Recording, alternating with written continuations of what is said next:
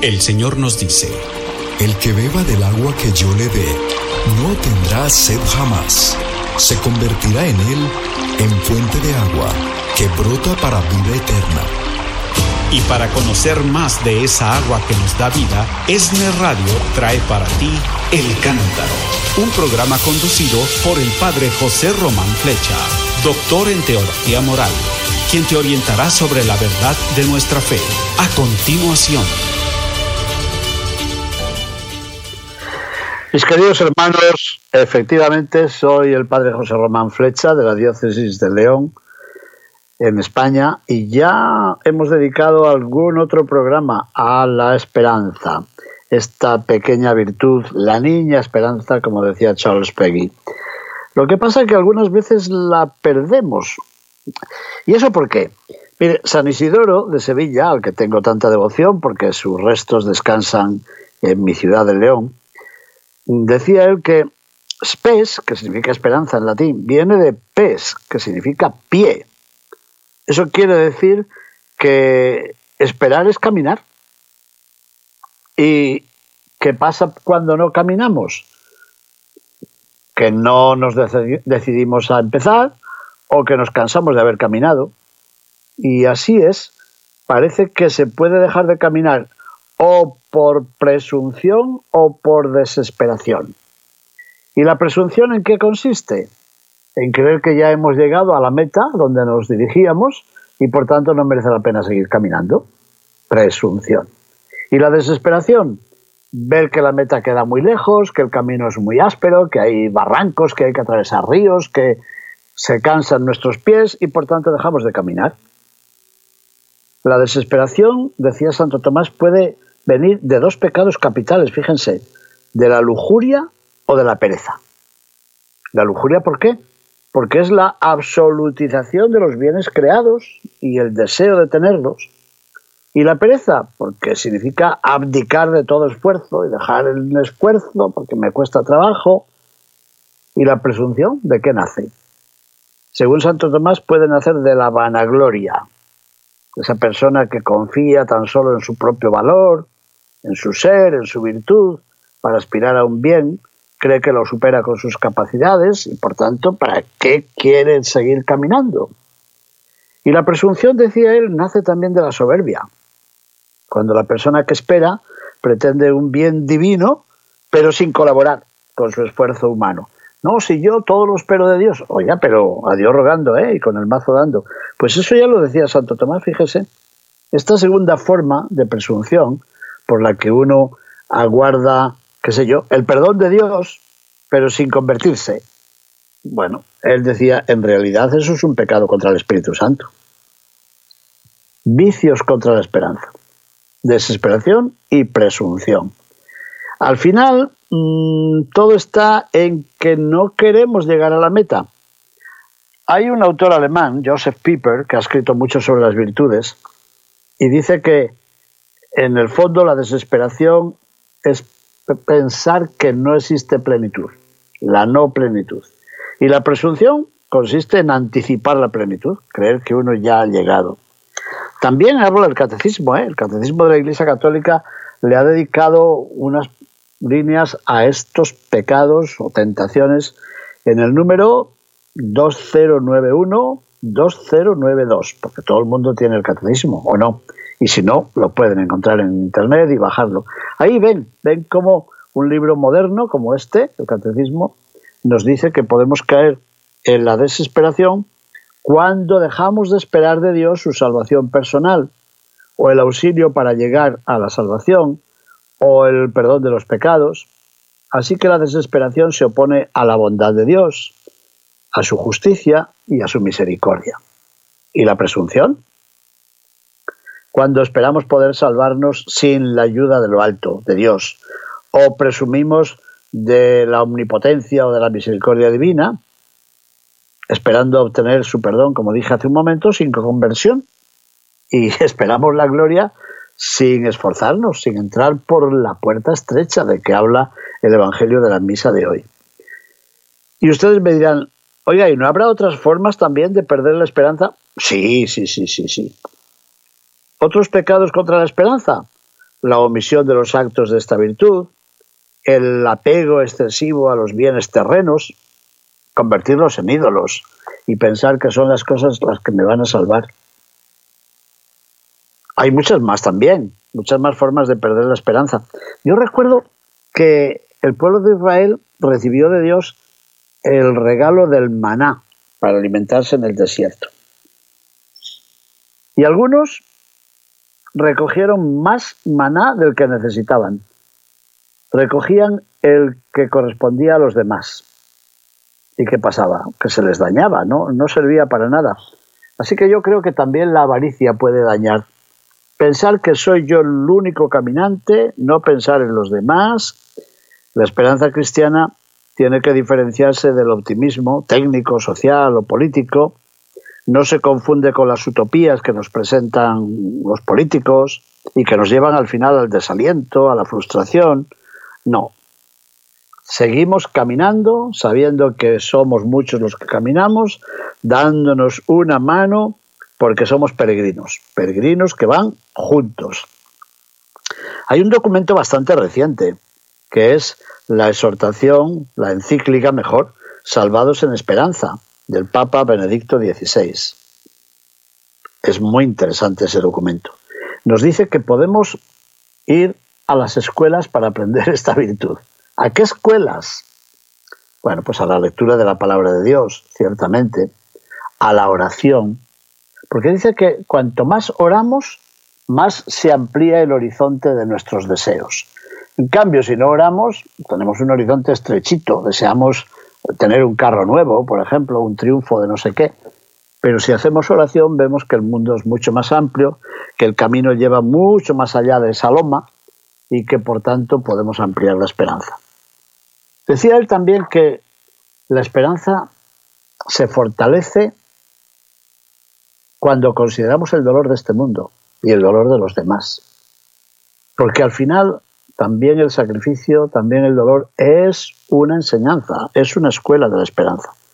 Es verdad que las lágrimas mmm, están ahí, pero, pero limpian nuestros ojos y nos ayudan a descubrir el horizonte que Dios quiere para nosotros.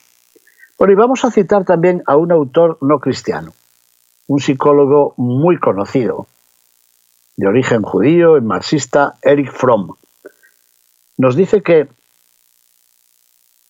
a veces perdemos la esperanza porque nos resignamos a las metas que ya hemos conseguido, con el fin de conservar una ciencia falsa y una apariencia de felicidad que no es más que apariencia, entonces la persona se sirve de una trampa muy sutil que a veces ni se entera, no la percibe. Y él era un gran psicólogo. Así que la persona decide rebajar los ideales primeros al nivel de lo que ha conseguido. Por ejemplo, mire, yo de joven quería ser misionero, pero bueno, eso veo que cuesta mucho y entonces lo que me decido es a escribir un papelito, ¿no? Porque esto también es hacer misión. Bueno, pues vamos rebajando los grandes ideales, ¿no? Y como para ser feliz tienen que coincidir el yo real y el yo ideal, lo que yo quería ser, eso lo he conseguido. Entonces eso te hace feliz. Pero como ese ideal es muy alto, en lugar de tirar del yo real para arriba, para que coincidan, lo que hago es tirar del yo ideal para abajo, para que coincidan también. Pero ¿a quién trato de engañar? Yo creo que atribuyen a Santa Teresa algo de eso, ¿no? Lo dice de algunos sacerdotes también, que Dios los llama para santos y se quedan en, en cualquier otra cosa. Pero vale también para el matrimonio y vale también para un conductor de un programa de radio. El Señor me llama para anunciar el Evangelio y yo me quedo luego contando historietas, por ejemplo. Ay, qué pena sería, ¿no? Bueno, pues fallamos a la esperanza cuando adaptamos el ideal a lo que ya hemos conseguido y así pues, no necesitamos seguir luchando.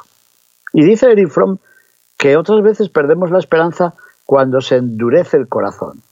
Y es una enfermedad que puede pasar inadvertida durante mucho tiempo. Todo el mundo sabe cómo se dice corazón en griego, sí. Se dice cardía. Claro, el cardiólogo es el que estudia el corazón. Y la dureza en, griego se dice escleros, ¿verdad? esclerocardía es la dureza del corazón. Y ya dice la escritura que ese es quizá el pecado fundamental.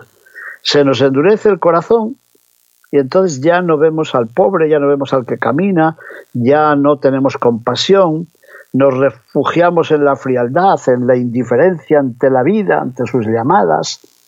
A mí nada me importa, a mí no me toca nada. Yo, bueno, esa indiferencia, ese endurecimiento del corazón es muy malo para la esperanza. Y además, hay otra consecuencia de la falta de esperanza, que es la manía destructiva y la violencia. Me gustó mucho cuando leí esto. Por cierto, lo había escrito dedicado al pueblo norteamericano hace muchos años con motivo de un episodio y le habían pedido que escribiera un libro sobre la esperanza. Y decía que muchas personas, no pudiendo crear nuevas formas de vida, deciden terminar con las ya existentes. Es como si intentaran vengarse de la sociedad cuando en realidad van destruyendo los pilares de su propia vida, que percibe como privada de sentido. Lo hemos visto muy recientemente en varios países, ¿eh? en los cuales jóvenes, a veces jóvenes también enviados y pagados por potencias extranjeras, se han dedicado a destruir, destruir, destruir. Y con eso pretendan, pretenden construir la esperanza de ninguna manera. Quería decir además que para el cristiano la esperanza exige libertad. Porque si queremos volar hay que desprenderse de algún peso. Como escribía Thomas Merton, aunque había nacido en Francia, pero vivió como monje trapense en Estados Unidos, en la abadía de Gethsemane, en Kentucky. Escribía Thomas Merton, la esperanza es proporcional al desprendimiento. Ella lleva nuestra alma al estado del más perfecto desprendimiento. Así que la pérdida de la esperanza se manifiesta también con frecuencia en la avaricia, en el deseo de tener cosas y cosas y cosas y cosas, el deseo de aferrarnos a los bienes inmediatos. Claro que hay que tener en cuenta que la esperanza del cristiano puede y debe dialogar también con las esperanzas humanas, ciertamente, es verdad. Hay que preguntar también al hombre de la calle y al no creyente y al que va contigo, oiga, ¿usted en qué pone su esperanza? Deberíamos preguntarnos por las esperanzas que tienen los demás. Claro que los paganos mm, en el mundo greco-romano no tenían esperanza. La esperanza era uno de los males que estaban encerrados en aquella caja que Júpiter, el padre de los dioses, entregó a Pandora, que era el nombre de la primera mujer de la mitología. Y cuando abrió la caja se escaparon todos los males. Cerró la caja rápidamente y quedó la esperanza dentro. Pero San Pablo recuerda a los cristianos de Tesalónica que la esperanza es una de las primeras virtudes. Y en la carta a los Efesios se dice que los paganos no tenían esperanza. A veces en los funerales leemos una carta, un trozo de la carta de Pablo a los de Tesalónica que dice no quiero, ante la muerte de los seres queridos, no quiero que se aflijan como los hombres sin esperanza. Yo creo que algunas veces el lector o el diácono o el sacerdote, leyendo esa palabra, decimos, hermanos, ya dice San Pablo, ante la muerte, no quiero que ustedes lloren, no quiero que se aflijan. Y no dice eso, no dice eso San Pablo. Lo que dice está a continuación. No quiero que se aflijan como los que no tienen esperanza, es decir, como los paganos. Evidentemente que sufrimos cuando se nos muere alguna persona, pero el texto bíblico no nos pide a los cristianos que no lloremos por nuestros difuntos, no, sino que nuestro llanto no se parezca al de los paganos. Así que, si los paganos son presentados y definidos por su carencia de esperanza, lo contrario, lo contrario es lo que se afirma de los cristianos, que han sido llamados a vivir en esperanza. A veces yo pienso que lo mismo que nos han llamado los creyentes, y además lo decimos con cariño, ¿no? Pretendemos ser los creyentes. También podrían aplicarnos la segunda virtud y decir, somos los esperantes. Y ya puestos, ¿eh? podríamos decir también la tercera virtud, que es el amor. Los creyentes, los esperantes, los amantes. Claro que alguna de estas palabras tiene tan mal sentido que nos daría un poco de, temor. ¿Con qué razón dice el Papa Benedicto XVI que sólo cuando el futuro es cierto como realidad positiva se hace llevadero también el presente? Muy bien. Si miramos un futuro ofrecido por Dios y conseguible gracias a la gracia de Dios, seguramente el presente se nos hará mucho más llevadero. Bueno, y no se puede apoyar la esperanza en las riquezas o en el progreso o en los negocios, pues seguramente la confianza en esos bienes materiales o en el progreso es una forma de presunción, como he dicho. Porque vemos muchas personas que confían y solo confían su éxito en el futuro, en las riquezas que han ido acumulando en el pasado y van disfrutando en el presente. Bueno, en realidad están anticipando la meta, pero la misma vida nos dice que la verdadera esperanza no se deja atrapar por todos esos bienes ni por los tesoros de esta tierra. El mismo Papa Benedicto XVI, que ya he citado otras dos veces en esa carta, Salvados en Esperanza, reflexiona sobre el proceso que ha llevado al mundo moderno a reducir la esperanza a una confianza en el ideal del progreso, el progreso material, el progreso de, los freeways, el progreso de los trenes, el progreso de los aviones, o lo que sea, o el dinero, o la seguridad social, o las vacunas. Y recuerda él que en la época moderna el hombre ha puesto su confianza y su salvación en el progreso científico y técnico, y también en el poder. Ese poder que nos da recursos, que nos da bienes materiales, es como si nos hubiéramos convencido de que estos bienes pueden asegurarnos un futuro de felicidad.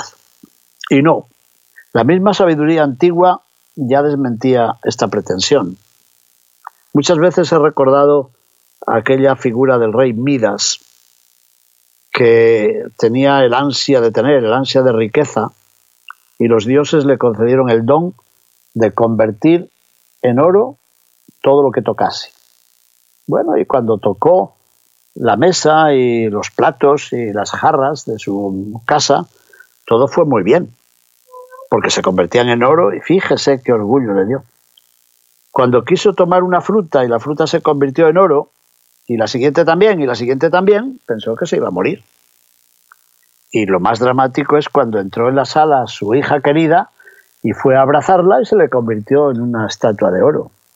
No voy a contar ya el mito entero, pero esto es muy importante. Es decir, ya los paganos, antes del cristianismo, comprendían que si ponemos nuestras aspiraciones, nuestro deseo y nuestras esperanzas en tener oro, no solo moriremos de hambre, sino que podemos matar a las demás personas. Las convertimos en oro, las despersonalizamos, las convertimos en objetos, ¿no?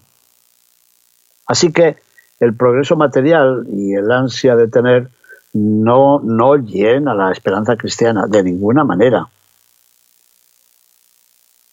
Según el mismo Papa Benedicto XVI, esta era nuestra, esta era de la modernidad, ha sustituido la esperanza que antes se ponía en Dios por la esperanza que el hombre pone en sus propios logros. Y es muy terrible eso.